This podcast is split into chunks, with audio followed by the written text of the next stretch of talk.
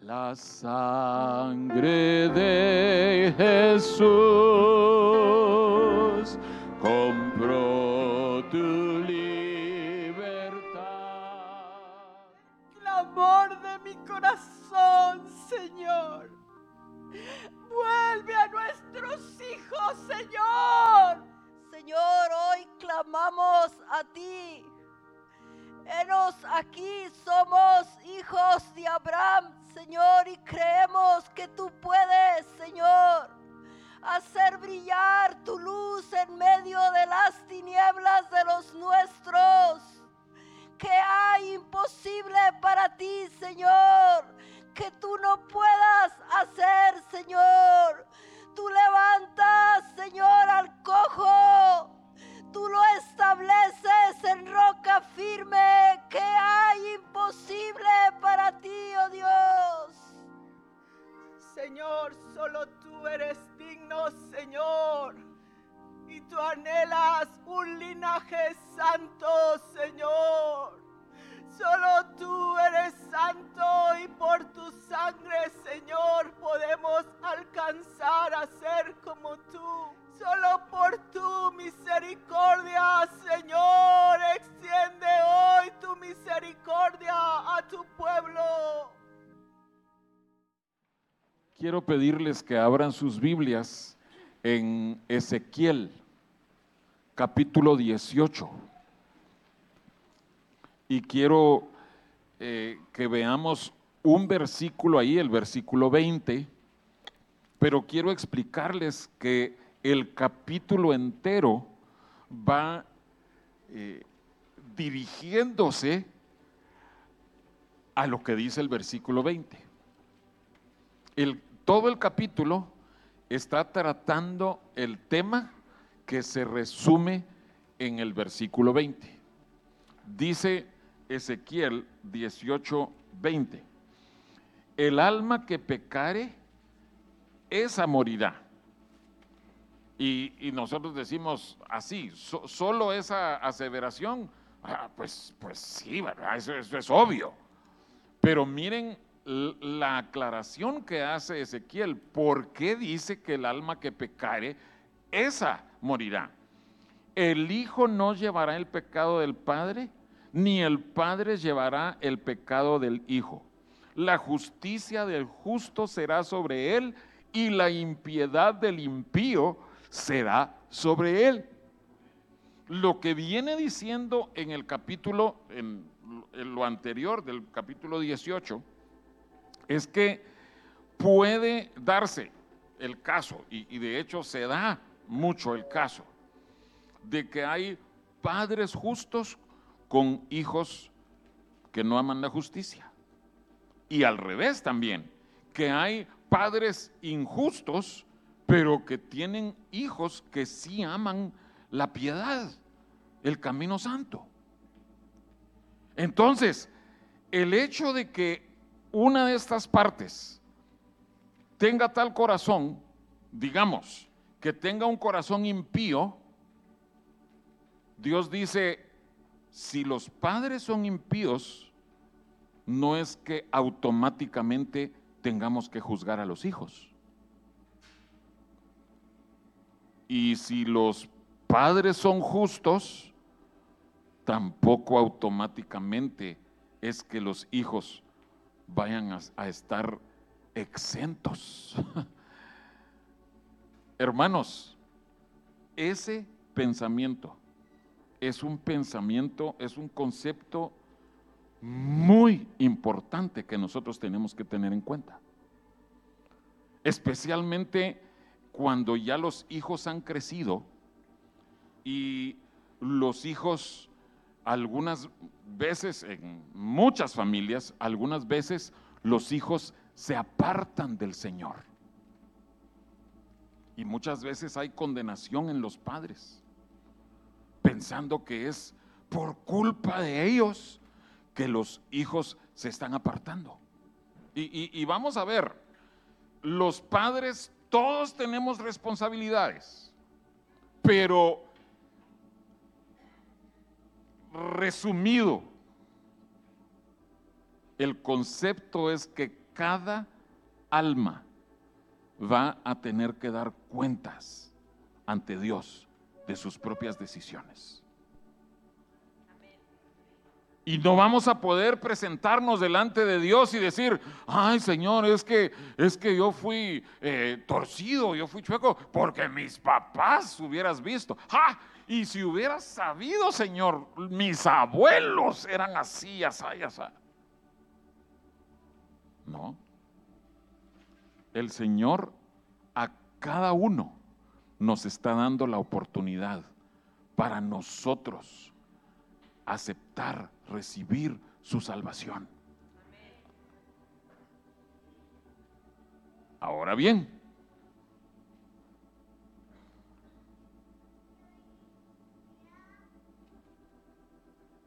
definitivamente sí hay consecuencias al tipo de vida que nosotros llevamos. Definitivamente. Si tú has escogido vivir una vida de santidad, vendrán consecuencias a tu vida de santidad. Y esas consecuencias de la santidad pueden bendecir, pueden, eh, por decirlo así, inundar a tu descendencia. Igual, si es eh, el otro lado, si tú escoges vivir una vida de impiedad, esas consecuencias van a afectar a tu descendencia. Pero la gracia de Dios es tan grande y tan profunda que la gracia de Dios puede hacer que una persona, aún teniendo el influjo de, cosas negativas de sus antepasados, aún teniendo esa, ese efecto negativo de las, de las acciones, de las palabras, de las costumbres impías de los ancestros, la gracia de Dios puede hacer que esa persona sea salva. Y, creo que ese es el testimonio de prácticamente todos nosotros. Si nosotros nos ponemos a, remembrar, eh, hacer historia de nuestros padres, nuestros abuelos, bisabuelos, cuando llegaron eh, eh, aquí a Monterrey o en mi caso a Guatemala, tal vez no eran personas santas, tal vez traían costumbres algunos de nosotros muy seguramente tendrían costumbres precolombinas. y, tenemos que saber que las costumbres de los países originales, de los pueblos originales, así es como se les llama ahora, eh, no tenían nada de piadosas. Entonces, ese es nuestro pasado, es nuestra historia pero la gracia de Dios descendió hasta eso profundo y nos salvó. Entonces, ¿qué tenemos que hacer nosotros? Porque definitivamente el alma que pecare, esa morirá. ¿Sí? Ya, ya eso lo entendemos. Pero por otro lado está también, instruye. Pueden terminar esa frase, solo digo así. Y, y todos sabemos, instruye al niño y aún cuando fuere viejo. Pero eso quiere decir que van a ser salvos solo porque vinieron a la iglesia de niños. No. Eh, tenemos que equilibrar los dos pensamientos. El alma que pecare, esa morirá. Aunque haya sido instruido de niño en los caminos de Dios. No puede llegar y decir, ay, pero es que mi abuelita me llevaba a la iglesia desde niño, así es que yo tengo que ser salvo. No, tú tienes que tomar la decisión por Cristo, ¿sí? Y también lo contrario. Si nunca tus abuelos o tus padres te trajeron a la iglesia cuando tú eras niño y de pronto conociste al Señor, Satanás no puede reclamar y decir, ah, no, este me pertenece porque sus abuelos eh, no, conocían a Dios. Entonces, eh, el nieto, el bisnieto, tiene que ser mío. No, el Señor se mueve en cada alma Pero nosotros, hermanos, tenemos la responsabilidad de instruir a nuestros niños, a nuestros jóvenes, sabiendo que va a llegar el punto en donde ellos van a tener que tomar sus propias decisiones.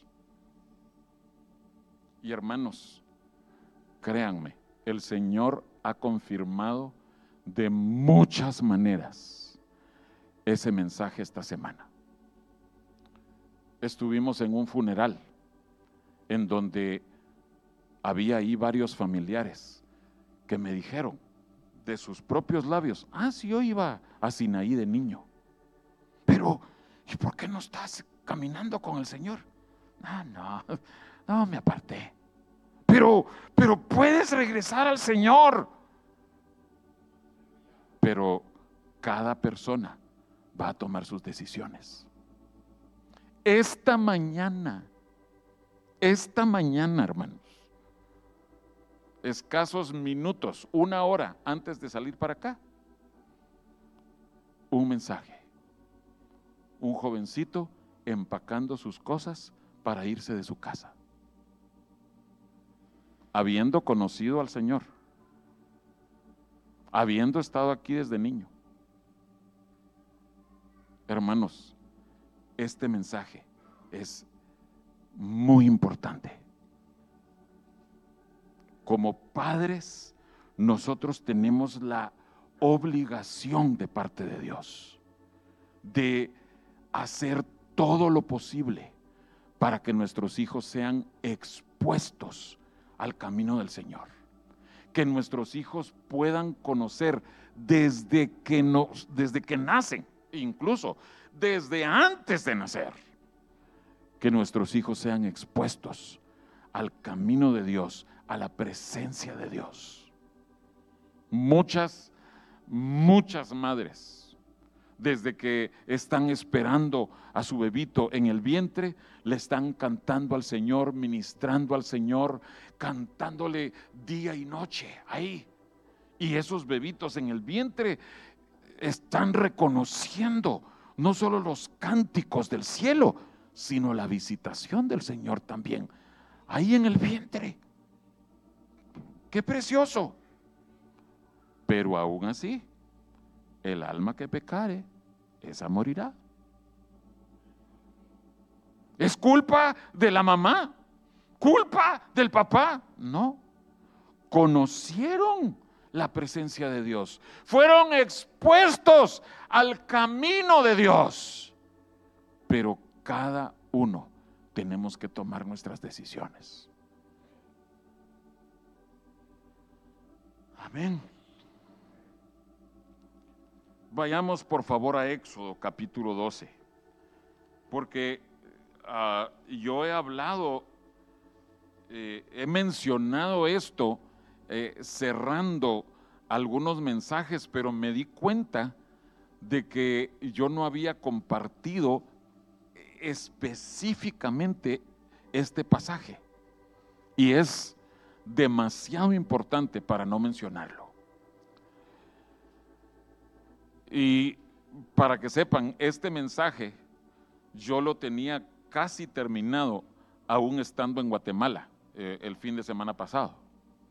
O sea que las cosas que sucedieron en el transcurso de la semana sirvieron solamente como confirmación de lo que estábamos por compartir hoy.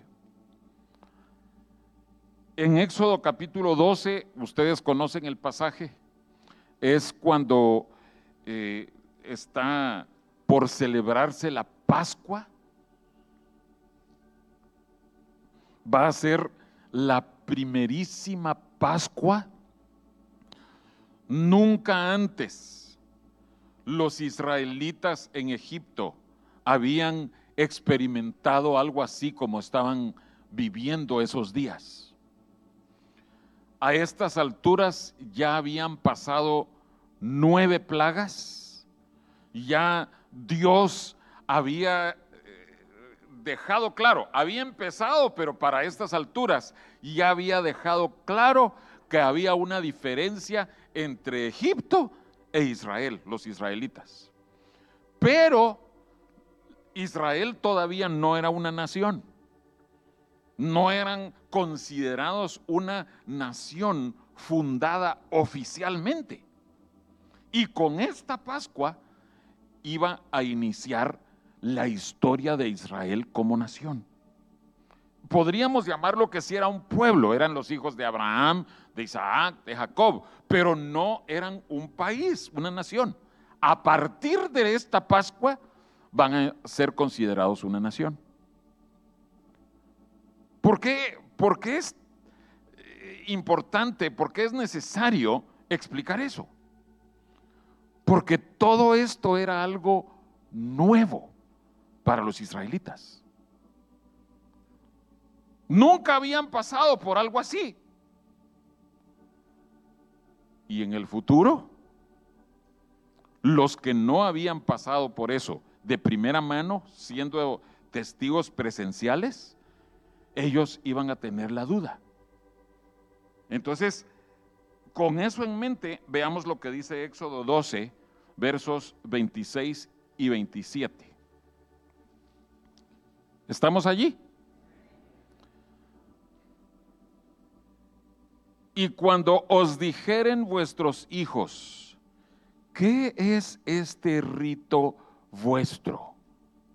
Vosotros responderéis, es la víctima de la Pascua de Jehová, el cual pasó por encima de las casas de los hijos de Israel en Egipto, cuando hirió a los egipcios y libró nuestras casas. Entonces el pueblo se inclinó y adoró.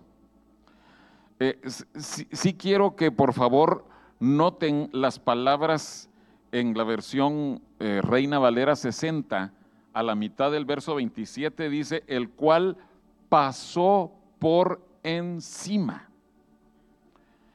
Aquellos de ustedes que saben inglés traducirán eso como pass over, pasar encima. Y Pascua en inglés se dice pass over. O sea, es, una palabra, eh, la, que usan en inglés, es la descripción de esto, pasó por encima. Así dicen, cada vez que dicen, vamos a celebrar, pasó por encima. Así es. Pero dice ahí, cuando tus hijos te pregunten, y estamos viendo nuestra responsabilidad de poderles explicar a nuestros hijos todo lo que necesiten saber para poder caminar con el Señor. Cuando tus hijos te pregunten, empiecen hermanos a pensar en eso. ¿Tenemos nosotros una respuesta, una explicación para nuestros hijos? Si nuestros hijos vienen y nos preguntan, papá o mami, eh, ¿por qué hacemos tal y tal cosa?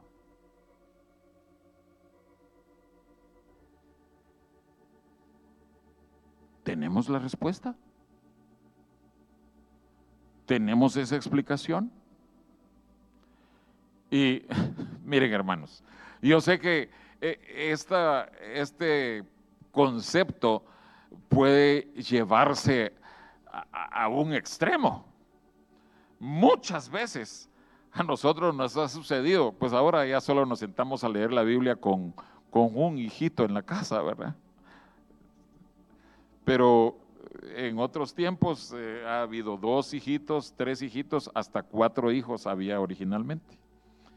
Pero estamos leyendo, ¿verdad? Nos sentamos todos en la sala. Y, de pronto, papi, eh, ¿qué quiere decir tal cosa? Y, y bueno, uno puede tener ciertas respuestas, pero ¿cuántas veces no nos ha sucedido que les tenemos que decir, ay, hijito o hijita, no sé. De veras. Eh, tampoco somos llamados a saberlo todo, pero creo que sí necesitamos saber muchos porqués, por qué vivimos como vivimos.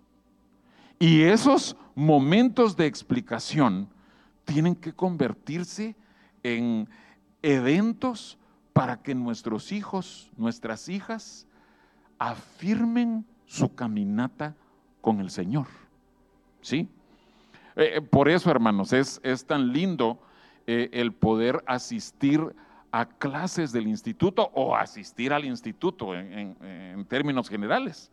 Porque ahí se echan las bases para, para toda una vida de estar escudriñando la palabra. No, no para saberlo todo, pero empezar allí ya sistemáticamente a estudiar la palabra. Y se responden muchas preguntas cuando uno está sentado ahí en uno de esos cursos. Muchas preguntas. Pero volviendo a esto, es responsabilidad nuestra como padres de ir instruyendo en el camino del Señor a nuestros hijos.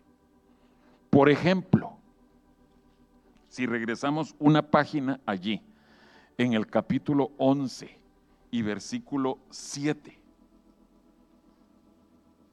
Eh, ustedes conocen el, pasaje en donde eh, es, es, obligación, es una de las tareas de los ministros del Señor, eh, enseñar a discernir entre lo santo y lo profano. ¿Sí? ¿Recuerdan e-, ese término, ese concepto? Pues aquí podemos ver ese mismo concepto. En Éxodo 11:7 dice, pero contra todos los hijos de Israel, desde el hombre hasta la bestia, ni un perro moverá su lengua. En otras palabras, está anunciando cuál va a ser la consecuencia de la décima plaga, la muerte de los primogénitos. Pero con los israelitas, ninguno iba a morir. Para que sepáis, termino leyendo en el verso 7, para que sepáis que Jehová hace diferencia entre los egipcios y los israelitas. Dios quería dejarles claro a los israelitas y a los egipcios, hay diferencia entre el pueblo de Dios y el pueblo que no es de Dios. ¿Sabías tú eso? ¿Sabías tú eso? Que desde la óptica de la eternidad, Dios considera de diferente manera a este pueblo y a aquel pueblo, los de afuera. Por eso es que el Señor tiene que estarnos hablando continuamente acerca de la humildad. Porque la pura verdad es que si nosotros solo nos quedamos con aquello de que, ay, es que yo soy su especial tesoro. Ay, es que yo soy la niña de sus ojos. Bueno, entonces, si solo nos quedamos con esa parte, va, a haber orgullo en nuestro corazón y menosprecio hacia los demás. No, por eso es que Dios nos habla palabras fuertes aquellas palabras dirigidas al pueblo de Dios, que sí es el especial tesoro del Señor, el pueblo que sí es la niña de los ojos del Señor, pero por eso mismo la exigencia de parte de Dios es más alta que para los de afuera. Sí, eh, hace poco eh, alguien eh, estaba hablando con mi esposa acerca de la manera de vestir de las mujeres cristianas. Yo no le dije a mi esposa, ay, vas a ver el domingo que vamos a compartir de eso, pero es obvio que no vamos a poder imponer, establecer los estándares de vestuario de los cristianos a los impíos. Se van a burlar de nosotros, pues. Pero miren, uno mira aquí alrededor a hombres y a mujeres, todos vestidos de una forma modesta, que agrada a Dios, que quiere glorificar a Dios, incluso con nuestra manera de vestir. ¿Afuera? Afuera no. Ahí sí que gracias a Dios por el frío que está haciendo, porque ahí todas las mujeres se cubren, ¿verdad? Por el frío, no porque aprecien la modestia. Pero ¿qué pasa en verano? ¿Qué pasa cuando está el calorón y tú tienes que en el carro o caminando y, de veras tú tienes que voltear la vista? Pero tú no puedes llegar con una mujer del mundo y decirle, usted no sabe lo que la Biblia dice acerca del atuendo de la mujer. ¿Qué le importa? A ella no le importa eso. Por eso tenemos que enseñar que hay una diferencia entre Egipto e Israel. Eso les tiene que quedar claro a nuestros hijos desde niños. Pero tiene que ser hecho desde casa, desde la iglesia, pero también desde casa. Porque aún estudiando en casa, aún siendo homeschoolers, aún sin ir a escuelas afuera, pero en algún momento van a salir de casa y van a ser expuestos a la realidad de cómo vive el mundo. Por eso es responsabilidad de los padres desde casa enseñarles. Hay diferencia entre los justos, los piadosos que aman el camino del Señor y los impíos. ¿Cuál es la diferencia? Y eh, en las profecías o en las oraciones antes del mensaje, hubo varias que hablaban acerca de los hijos, de nuestros hijos, la carga por nuestros hijos. Pero había también una que hablaba acerca de la sangre de Jesús, la sangre de Cristo. Esa es toda la diferencia. ¿Qué significó ¿Qué fue lo único que el ángel de la muerte iba a ver en el dintel de las casas en Egipto?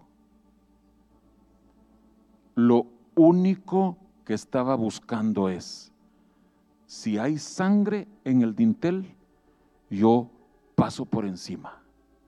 Si no hay sangre en el dintel, ahí viene el juicio. La décima plaga tenía efecto ahí. La sangre del cordero en Éxodo 12. La sangre del cordero de Dios en nuestro caso es lo único que hace una diferencia. Pero es la diferencia entre la vida y la muerte, pues. Si quieren anotar ahí Éxodo 12, 27. Ahí eh, se explica. O sea, se los dije porque ya todos conocen eso, pero para que lo anoten. Pero vayamos a Éxodo 13. Éxodo 13. Y quiero que veamos lo que dice el versículo 13 y 14. Éxodo 13, 13 y 14 mas todo primogénito de asno redimirás con un cordero. O sea, los primogénitos de Egipto fueron alcanzados por el juicio, por la muerte de parte de Dios. Pero nosotros, el pueblo de Dios, tenemos que hacer algo con nuestros primogénitos que han sido salvos o librados del juicio. Todo primogénito de asno redimirás con un cordero y si no lo redimieres, quebrarás su cerviz. También redimirás al primogénito de tus hijos. Y cuando mañana te pregunte tu hijo, otra vez las preguntas de los hijos, diciendo, ¿qué es esto? Le dirás, Jehová nos sacó con mano fuerte de Egipto, de casa de servidumbre. Y sigue otra explicación. Pero ven hermanos, ¿por qué es tan importante que nosotros vengamos a presentar a nuestros hijos delante del Señor. Porque es un evento realmente significativo. No, no, es solo cumplir con un requisito social, los padres vienen bien vestiditos, al hijito, a la, a la, hijita, bebito, les consiguen un vestido bien bonito y póngase para las fotos y, ok, está bien. Pero lo que venimos a hacer aquí es decirle al Señor, Señor, nos estamos comprometiendo contigo a que este hijito, esta bebita, va a ser criada en el temor y el amor de Dios. Y nosotros nos comprometemos a que los caminos del mundo no van a tener parte en su crianza. Vamos a criar al niño o a la niña como Dios pide.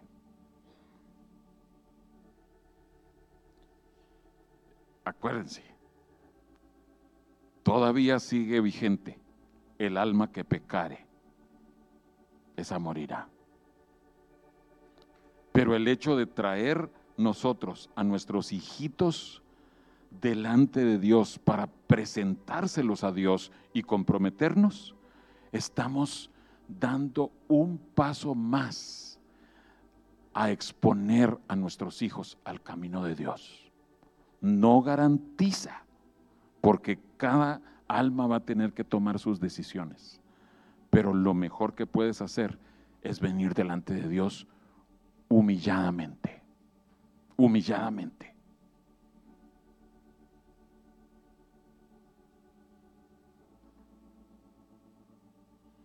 ¿Cuáles otras lecciones? ¿Qué más tienes que compartir con tus hijos? Vayamos a Deuteronomio 26, por favor. Deuteronomio 26.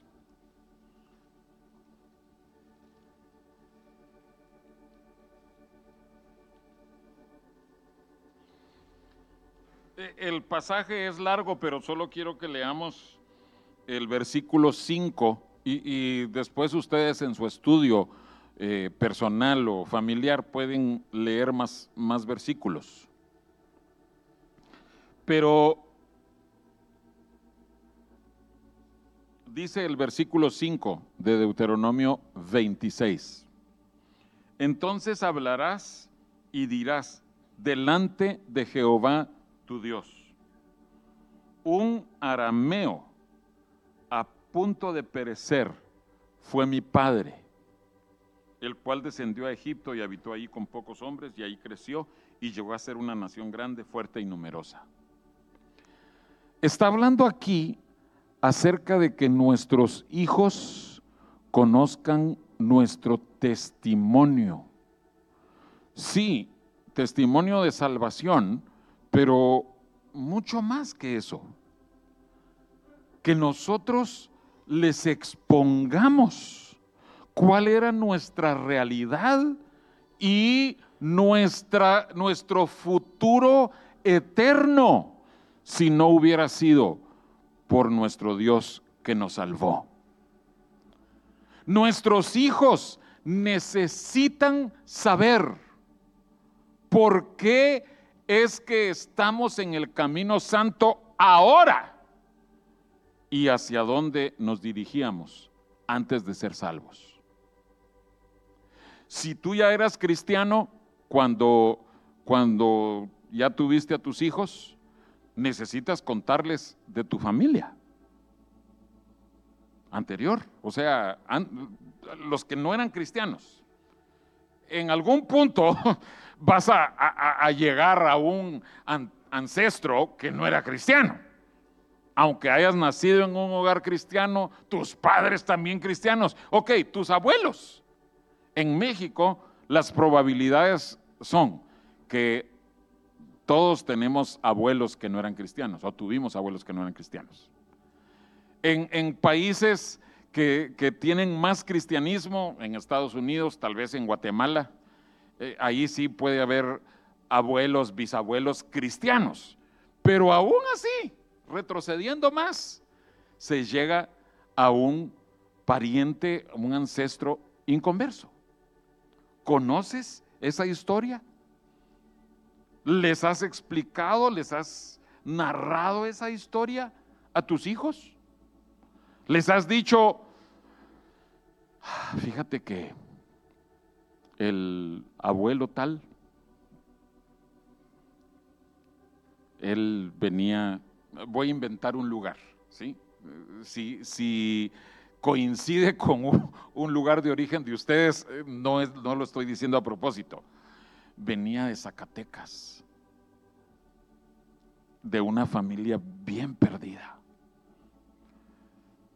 metidos en hechicería, brujería, eran eh, matachines, eh, hacían esto, hacían lo otro.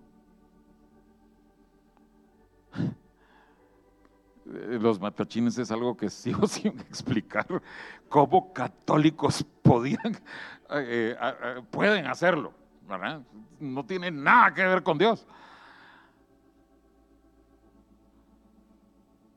Papi, o oh, mami, ¿y, ¿y, cómo, cómo salimos de, de eso? Ahora verás. y si no sabemos, averigüemos.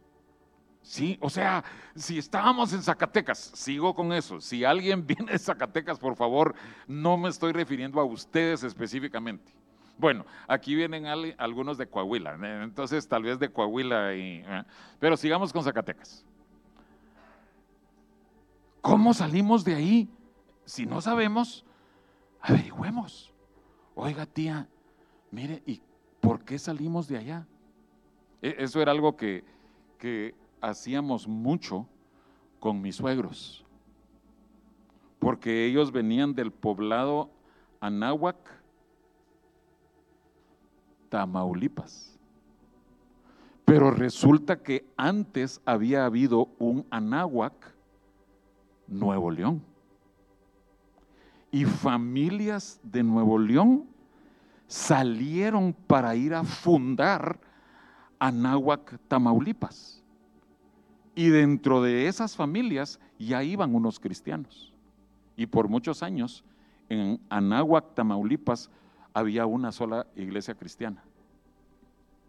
Y nuestros abuelos, el hermano Héctor, la hermana Soledad, eran niñitos o nacieron ahí. Nacieron ahí. No, el abuelito nació acá. Pero eran niñitos cuando la iglesia empezó allá en Anáhuac, Tamaulipas. ¿Había cristianismo en Anáhuac, Nuevo León? Sí, conocimos la iglesia ahí, si ustedes se acuerdan del hermano Chuy Ruiz, toda su familia del hermano Chuy Ruiz era de ahí. Ahí estaban sus hermanas, ahí estaba su mamá. Pero la verdad es que se necesitaba que el Señor se llevara a ese grupito de cristianos y otras familias que se los llevara para Anáhuac, el poblado Anáhuac, Tamaulipas. Y allí el Señor se movió en los corazones de ellos. Si no hubieran estado allí, no se habrían venido para acá. Eh, eh, vamos viendo cómo el Espíritu Santo, eh, el Señor soberanamente mueve las cosas, porque estaban allí. Mi suegra fue enviada a estudiar a un instituto bíblico de mujeres aquí en Monterrey vino aquí tres años menor que la edad mínima de requisito para entrar. ¿Cómo la dejaron entrar? ¿Cómo la aceptaron?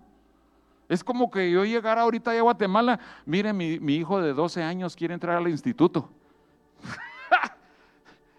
eh, espérese seis años y tal vez se le acepta. Así tenía que haber sido. No, Dios soberanamente, miren.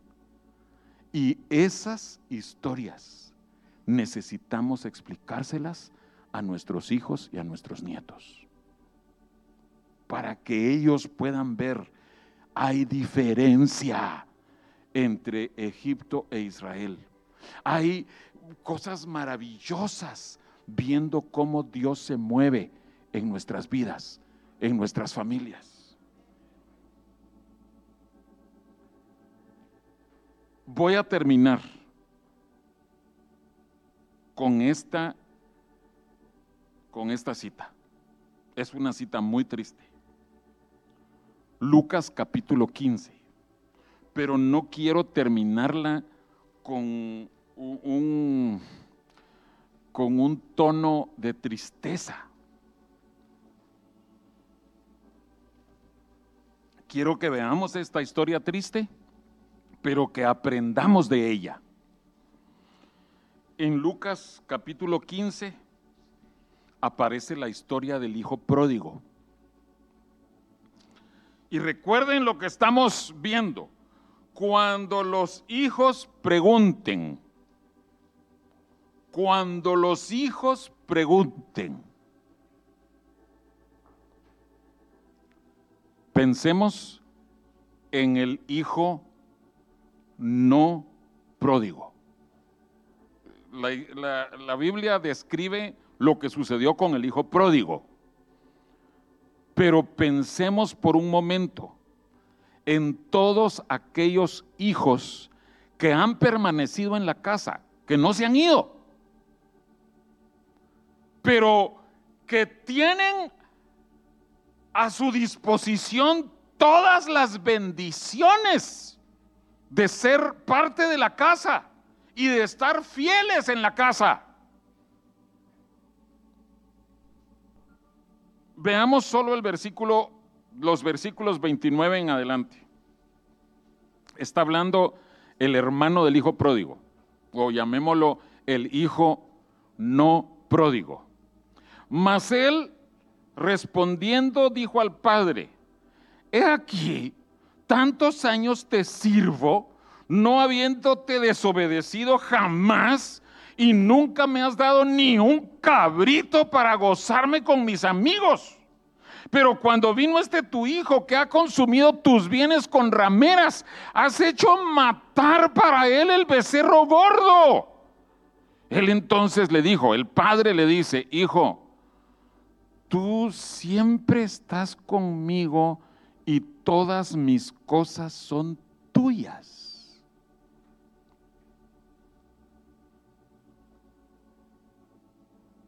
¿Qué habría sucedido, hermanos, si en vez de que este hermano mayor se quedara ahí todo resentido y orgulloso de que él sí era fiel y su hermano menor no?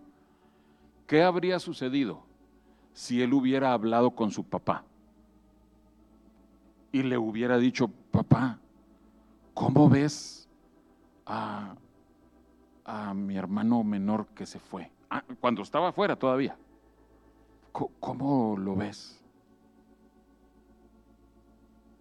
Ay, hijo, mira, necesitamos orar por él.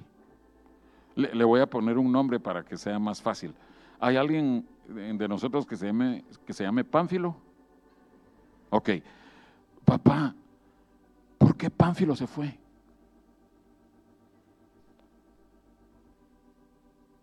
Hijo, ¿sabes tú que el alma que pecare esa morirá? ¿Sabes tú que Dios va a exigirle cuentas a él?